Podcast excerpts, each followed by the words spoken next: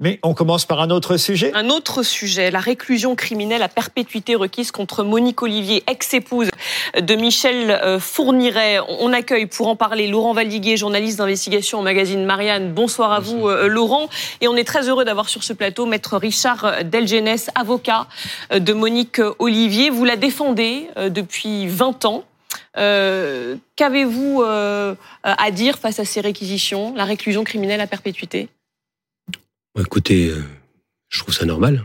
Voilà une femme qui est poursuivie pour des meurtres, en tout cas pour avoir accompagné un tueur en série. Et je pense que la société peut pas faire autrement que de demander la réclusion euh, perpétuelle et puis avec la période de sûreté maximum. Enfin, je trouve ça tout à fait logique. Mmh. C'est un procès qui touche à sa fin. Ça a été un procès difficile pour vous en tant qu'avocat? C'est un procès lourd. C'est un procès lourd parce qu'on parle quand même de on parle surtout de, jeunes filles qui ont perdu la vie, euh, qui ont été tuées par un tueur en série. Et, et, et, à titre personnel, ma cliente supporte le poids de toutes les accusations parce que le tueur en série n'est plus là, parce qu'il est mort. Et que quand vous avez une cliente qui supporte tout, à la fois et sa complicité et, et les meurtres de Michel Fourniret, mais c'est compliqué.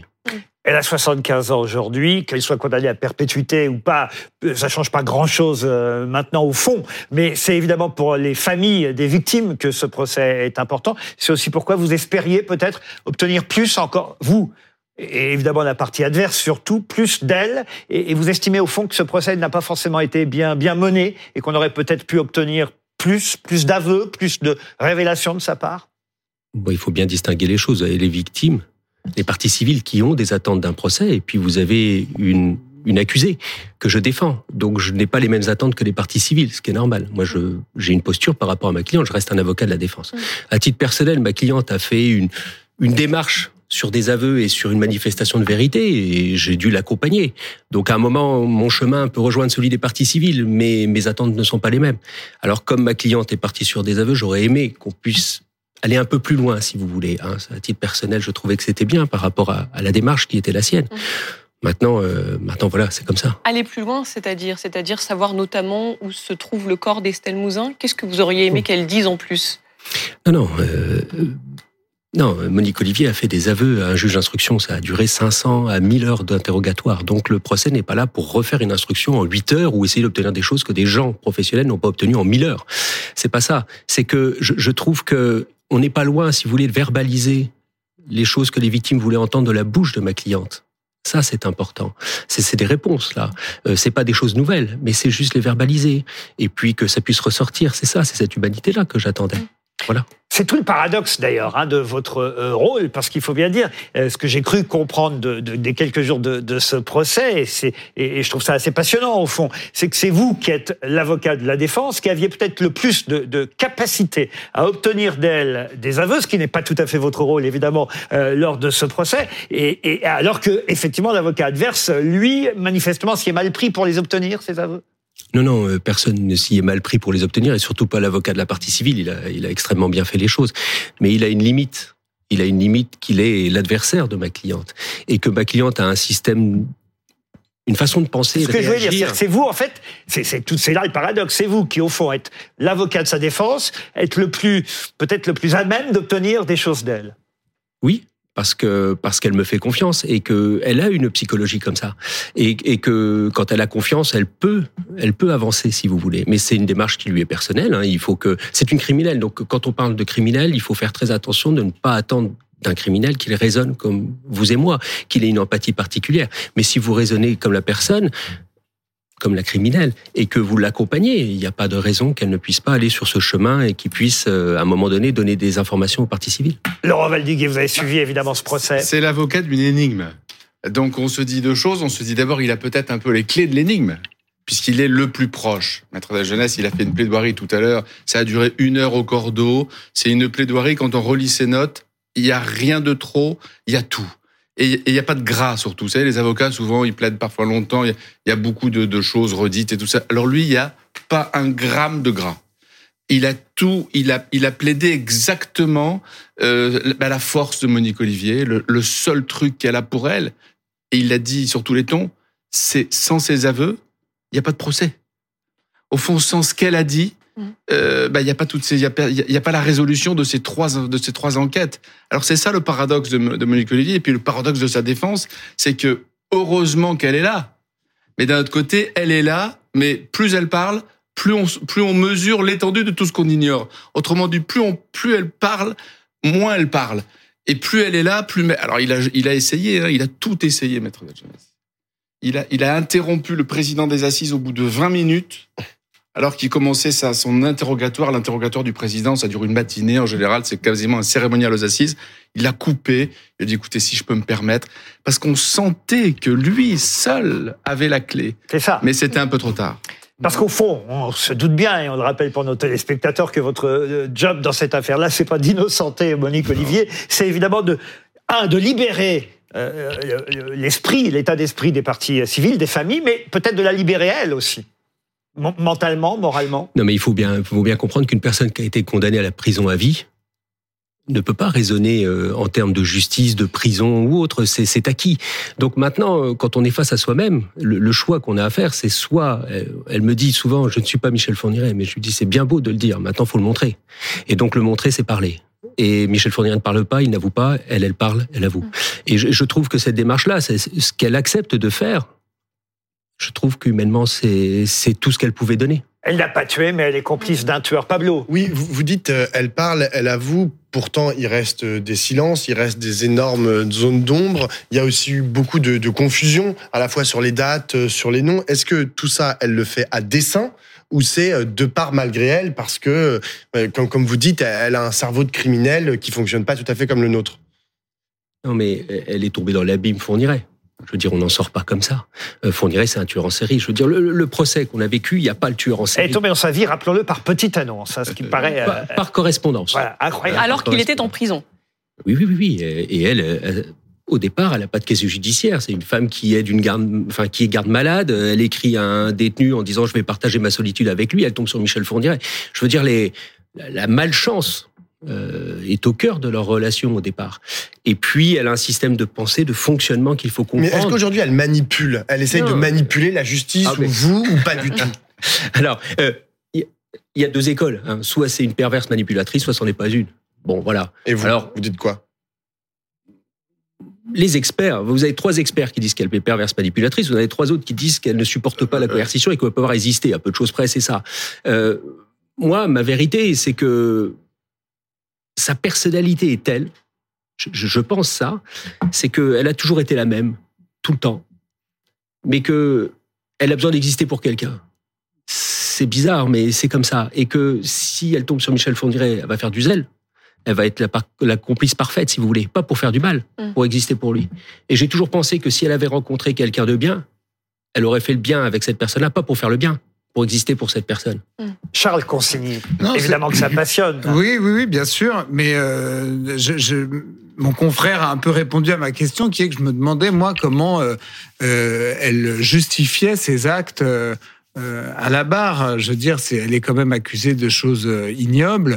euh, et on, on a eu l'impression d'une accusée complètement mutique, euh, euh, très... euh, Très, très, qui, où on avait du mal à, à- à comprendre exactement ce qui avait pu la pousser euh, à participer à autant d'actes criminels. Parce que Je crois qu'il y a plus de 10 victimes, si, Oui. si mes comptes sont bons. Combien, combien? On sera demain. 11, 11 victimes. On sera demain, dites-vous Bah, on saura On demain s'il y en a reconnaît. trois autres. euh, il y en a- reconnu. Il faut, faut, faut se garder de commenter les décisions de justice avant Ouais. qu'elles soient rendues. Voilà. Faut, faut quand même. Mais, mais, mais pour Non, répondre. non, mais pas. sur- sur- comment est-ce que qu'est-ce qu'elle dit euh, au, au- au- quand on l'interroge Pourquoi vous avez fait ça Qu'est-ce qui a fait que euh, vous n'êtes pas parti Euh, Qu'est-ce que- qu'est-ce qu'elle répond? C'est tout. C'est pour ça qu'elle est insondable, si vous voulez, parce qu'elle peut participer en révélant des faits, en se disant je vais, je vais avouer, même des choses qui sont dans un huis clos meurtrier, c'est-à-dire où vous avez uniquement la victime qui ne sera plus là, Michel Fourniret et elle. Et personne ne sait ce qui s'est passé à part elle, et elle le dit. C'est quand même extraordinaire d'avouer ça, alors que rien ne vous y oblige et que vous partez sur une perpétuité. Et dans le même temps, quand vous lui demandez pourquoi, elle ne sait pas le dire. Mais donc elle répond quoi? Elle reste silencieuse? Je pense qu'elle n'a pas la, je pense qu'elle ne le sait même pas. Mm. Je pense qu'elle ne le sait pas. Alors les, les explications, elles sont psychologiques. Je veux dire, soit vous vous pensez qu'elle est, elle y prend du plaisir et c'est une perverse et elle vous le dit pas. soit vous pensez que eh ben, dans ce cas-là, elle n'a pas de capacité. Alors c'est ce qu'on appelle l'emprise, plus ou moins. Je, je pense que je pense qu'elle sait même pas, en fait, si vous voulez. Et quand vous lui posez la question, elle vous dira, je ne sais pas. Tristan, bah non. Moi, je suis étonnée parce que vous en faites quelqu'un qui a l'air presque sans perversité, en tout cas qui est assez une, comme vous avez l'air de la décrire. Et je me souviens dans un livre qui s'appelait Ma rencontre avec le mal, qui est sorti il y a pas si longtemps. Euh, je ne sais pas comment ça se prononce, de Francis Narkbar, qui est le procureur qui a suivi l'affaire. Et il expliquait que cette femme était complètement double. Elle était absolument différente quand elle était interrogée, où elle pouvait mettre 20 minutes à faire une phrase avec des, passages, des blancs très très longs, et que à l'instant où elle signait sa déposition, c'était plus la même. Elle vrillait, tout d'un coup, elle parlait comme vous et moi. Donc c'est quand même il y a, y a, quand même quelque chose qui n'est pas si simple chez Monique Olivier et qui n'est pas juste de l'ordre de la personne qui était parfaitement normale et qui l'a rencontrée et qui est devenue peut-être euh, quelqu'un de moins bien, comme vous dites. Elle aurait pu, en rencontrant quelqu'un de bien, devenir euh, faire C'est vrai ce que raconte Tristan Bannon. C'est pas si simple que ça. Je veux dire, ça, c'est un avis de procureur euh, dans un livre. Bah, la réalité, c'est. Bah, c'est le procureur qui a suivi l'affaire quand même pendant des années. Et alors? Il a plaidé pour n'en dire que du mal tout à l'heure. Justement, il a, là, il est gêné, donc il veut pas le dire là. Mmh. Mais dans la salle d'assises, il a dit que ce procureur avait dépassé toutes les bornes, qu'il s'était, qu'il avait fait des interrogatoires de, de, de Michel Fourniret en dehors de toute procédure et qu'il avait bousculé Monique Bah, Olivier dites- et que ça avait fait Expliquez-nous à ce moment-là, parce 10 que ça nous intéresse. Moi, je n'ai pas d'avis sur la question, je ne le connais pas. Au sens inverse, je pourrais vous dire que Madame Kéris, qui est la juge d'instruction, euh, qui a réussi à obtenir les aveux de Monique Olivier, a une version totalement différente. Elle, elle vous dit que cette, cette femme-là, elle est plutôt euh, soumise, qu'elle est plutôt incapable de s'opposer à autrui. Vous voyez, ce sont deux visions différentes. Est-ce qu'elle aurait pu arrêter son mari? Est-ce qu'elle aurait pu empêcher ces meurtres? Je pense qu'un complice peut toujours arrêter l'auteur principal. C'est pour ça qu'elle est coupable. C'est parce qu'un complice, il a participé. Si elle l'avait arrêté, elle serait pas complice. Un mot Oui. sur votre métier. Pardon, hein, je vous interromps parce que moi je trouve ça passionnant. C'est un métier que j'aurais rêvé euh, pouvoir faire un jour parce que ça, on se retrouve dans des positions. Vous pourriez être du côté des partis euh, civils, des familles, et puis là aujourd'hui vous êtes euh, du côté de celles qu'on pourrait être, euh, voilà, qu'on pourrait surnommer le diable. On vous surnomme parfois l'avocat du diable, mais mais c'est vrai. Euh, c'est passionnant. Euh, Est-ce qu'on se dit à ce moment-là, euh, j'ai peut-être le procès de ma vie, le procès de mon métier? Comment on vit ça? Moi, j'ai commencé à défendre Monique Olivier, euh, j'avais 30 et quelques années. Donc, euh, vous voyez, au bout de 20 ans, euh, comme ça, c'est, ça vous tombe dessus. Et, et puis voilà, faut, faut, je me pose pas trop de questions. Mais Vous aviez refusé d'ailleurs une première fois. Ça n'a pas été euh, oui, je vous défends tout de suite. non, non, j'ai refusé Michel Fourniret parce que je sortais d'un, criminel en série déjà, et les choses se sont pas faites. Donc, je voulais pas. C'est trop, trop proche comme ça. Et puis, j'étais jeune. Et, et après, il y a eu le- l'opportunité de pouvoir défendre Monique Olivier parce qu'on me l'a demandé, et, je fais mon métier pour défendre des, choses qui sont plus complexes que d'autres. Enfin, je, trouve ça normal. Donc ça, j'ai été motivé par ça. Mais, mais si vous voulez, l'évolution, trois fois défendre une femme, trois fois devant trois cours d'assises différentes, c'est quand même pas commun. Et, ce qui est intéressant dans, dans ce qui se noue là, c'est que j'avais une défense plus dure euh, à l'origine parce que je savais pas ce qu'elle allait prendre comme peine d'emprisonnement, euh, parce que je savais pas sa participation réelle à tous ces faits. Et puis au fur et à mesure du temps, la défense est totalement modifiée. Comme vous le disiez, maintenant, je, me retrouve, mais, mais c'est tout le paradoxe de cette femme qui arrive à amener son avocat de la défense à lui faire parler pour les victimes. Ce qu'il y a, c'est que Un mot, ils- Laurent ils, Valdiguier. ils ont quand même une relation incroyable, hein, tous les deux. C'est-à-dire Monique Olivier, c'est un bloc de glaçons. Elle, elle s'est excusée plusieurs fois. Elle sait pas pleurer. À sa place, on aurait pleuré toutes les larmes de la terre. Elle sait pas pleurer. Elle est froide. Elle est insondable. Et elle est enfermée dans ce box. L'autre jour, en la regardant des heures, elle venait d'avouer quelque chose, une scène qui, au fond, était abominable. Je me suis dit, mais c'est pas possible. Des ailes vont pousser de son, de son dos. Elle va s'envoler en crachant. C'est le diable. Évidemment, on pense ça. Et puis, en réalité, non, elle est, elle est là, elle est toute seule. Et la seule personne qu'elle écoute vraiment, Mm. alors elle a une bonne relation avec Maître Seban, qui est son antithèse, qui est l'avocat des parties civiles, et ils s'entendent bien tous les deux, paradoxalement. Mais la seule personne, elle guette son regard. Mhm. Tout à l'heure, elle l'a félicité après qu'il ait plaidé. Il lui met une- la main comme ça sur le, la- la- le, le bar du box. Ils ont une relation incroyable tous Mhm. les deux. Et c'est vrai que le- ce procès qui était très difficile, on- les parties civiles, tout le monde attendait plus de Monique Olivier, bien sûr. Il y a trop de trous dans son, dans son récit. On se dit, elle peut pas être restée 4 heures, 6 heures toute seule avec Estelle Mouzin et avoir échangé qu'une phrase. On Mhm. se dit, c'est pas possible, on en veut plus. La seule personne, et c'est pas fini, qui peut-être un jour permettra de bah, d'en savoir un peu plus sur tout ce qui manque, et puis aussi les autres crimes. L'air de rien, à ce procès, elle en a avoué deux autres. On ne sait rien de ces deux disparus supplémentaires. Mm. Rien. La seule personne qui pourra peut-être faire avancer vers la vérité, vers ce chemin, cet autre chemin, comme il a plaidé aujourd'hui, c'est Maître C'est bon. Delgenès. C'est vrai qu'on pense un au bon père. avocat. On pense à, oui, on, l'avocat. on pense à Éric Mouzin parce que c'est vrai que le père d'Estelle Mouzin, qu'on a vu depuis des années sur euh, toutes les chaînes de télévision, au point même qu'à un moment donné, je me souviens, on- certains, pas on, j'allais dire on, pas moi, mais certains pensaient même à, à- à- c'est-à-dire qu'on a même les soupçons qui arrivent sur la, la famille. Quand on- c'est terrible de vivre ça, euh, parce qu'on dit mais c'est fou l'énergie qu'il met à, à vouloir retrouver sa fille. C'est vrai que ça, ça en arrive à, à attirer des, c'est, terrible Oui, ce qu'il a pu vivre cet homme-là. Aujourd'hui, on sait que sa fille a été victime, des, je dis des hein, voilà, du couple fourniré. Et, et- et sauf qu'on sait toujours pas où se trouve le corps. Je pense à lui, à ce papa, qui aimerait peut-être, j'imagine, enfin savoir. Et il le saura un jour, vous croyez? Et euh, Monique Olivier a dit où était euh, le corps d'Estelle Je sais. C'est d'ailleurs ce que vous dites. Vous dites que dans le, procès, on, lui a- on essaie de lui faire redire des choses qu'elle a déjà dites, mais qu'elle n'arrive pas à redire. On arrive à des absurdités, c'est-à-dire qu'on lui pose la question, vous nous dites pas où est le corps alors qu'elle l'a dit, et elle, elle répond à une autre absurdité, elle dit, Mm. je ne sais pas où il est alors qu'elle l'a dit. Vous voyez le, le dialogue, comment il, il- Mais pour répondre à votre question, et il faut rester euh, très, il faut garder une distance nécessaire. Vous voyez, Monique Olivier, elle m'appelle maître, et je l'appelle Monique Olivier ou Madame Olivier. On n'a jamais eu de proximité particulière. La confiance, c'est ça. Il faut rester professionnel. Mm. Par contre, elle sait que je serai toujours là pour la protéger en tant qu'avocat de la défense. Mm. Mais il n'y a pas plus que ça, pas moins que ça. C'est nécessaire. Et c'est comme ça qu'elle peut avoir confiance. Mm. Il faut pas se tromper. Et vous avez jamais eu envie de jeter l'éponge en, en- en 20 ans, puisqu'on sent en plus que c'est une cliente qui est pas, qui est pas facile? Mais non, mais euh, je vois pas pourquoi j'abandonnerais un client qui me fait confiance. La relation avocat-client, c'est la confiance. Parce Tant qu'il y a de la confiance, euh, je n'ai pas la raison de dire, ben moi j'ai plus envie de vous défendre. Enfin, je veux dire, ça n'a pas de sens. Parce que j'ai lu, notamment dans une interview très, très intéressante d'ailleurs dans le Parisien euh, aujourd'hui, que vous avez subi, vous, des pressions, vos enfants aussi, parce que vous étiez l'avocat de Monique Olivier. Oui, enfin, ce sont des non-événements. Enfin, je veux dire, c'est pas euh, évidemment. euh, C'est un peu clivant. Bah, voilà, si vous acceptez pas les règles du jeu, alors évidemment, c'est c'est un peu compliqué. euh, c'est rien, ça, c'est c'est pas grave, rien du tout. Que- comment la juge d'instruction, pardon, a-t-elle fait pour obtenir les aveux? Elle était intelligente. Je pense que dans le code pénal, on devrait mettre article 1, soyez intelligent. Je veux dire, non, mais c'est une réalité parce qu'on met des lois, des lois, des lois, des lois. Vous mettez des bonnes lois si elles sont mal appliquées ou par des gens qui ne le sont pas, euh, qui sont pas intelligents, vous aurez une débilité.